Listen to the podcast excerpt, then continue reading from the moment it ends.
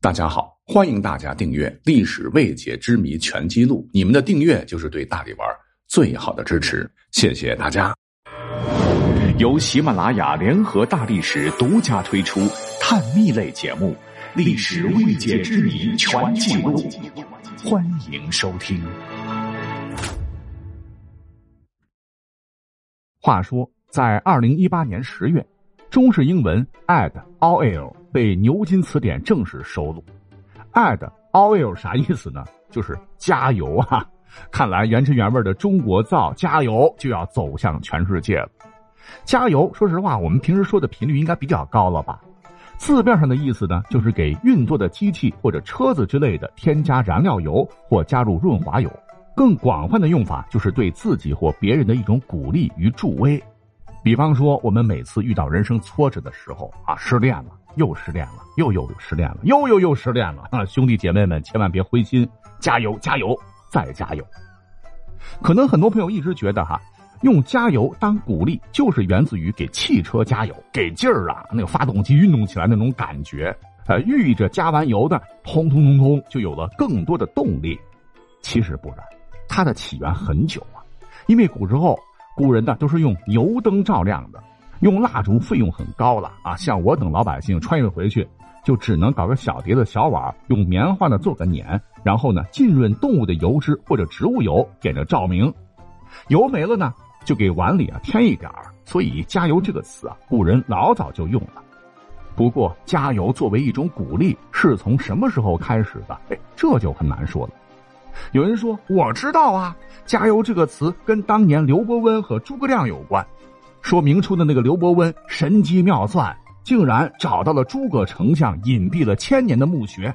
进去以后呢，发现墓穴当中摆着七口大缸，这七口大缸通过一根绳子连接在一盏油灯之上。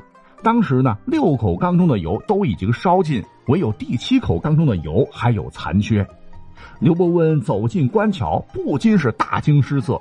只见一口缸上面写着一行小字，说：“伯温，伯温，快快加油！”哇塞，这诸葛亮不仅算到了刘伯温能进他的墓来，还算到了刘伯温何时要来，真乃神人也。那赶快加油，赶快加油，就有一种鼓励的意味在其中啊。由此“加油”二字流传开来。实际上，哈，这个流传已久的说法太过于神奇了，就跟神话故事一样。您呐，听听就好。我下面要讲到的这个故事啊，恐怕可能才是“加油”这一词用作鼓励的比较靠谱的由来。古时候，莘莘学子其实比我们苦，寒窗苦读十年未必高中功名啊。所谓是朝为田舍郎，暮登天子堂。那有人考了一辈子，两鬓斑白，高中那都是遥不可及的梦想。你看，咱们现在高考是千军万马过独木桥，其实古人相比更难啊，难于上青天呐。可是没有办法呀，出人头地，改变命运，你就得挑灯夜战，头悬梁，锥刺股的死穴。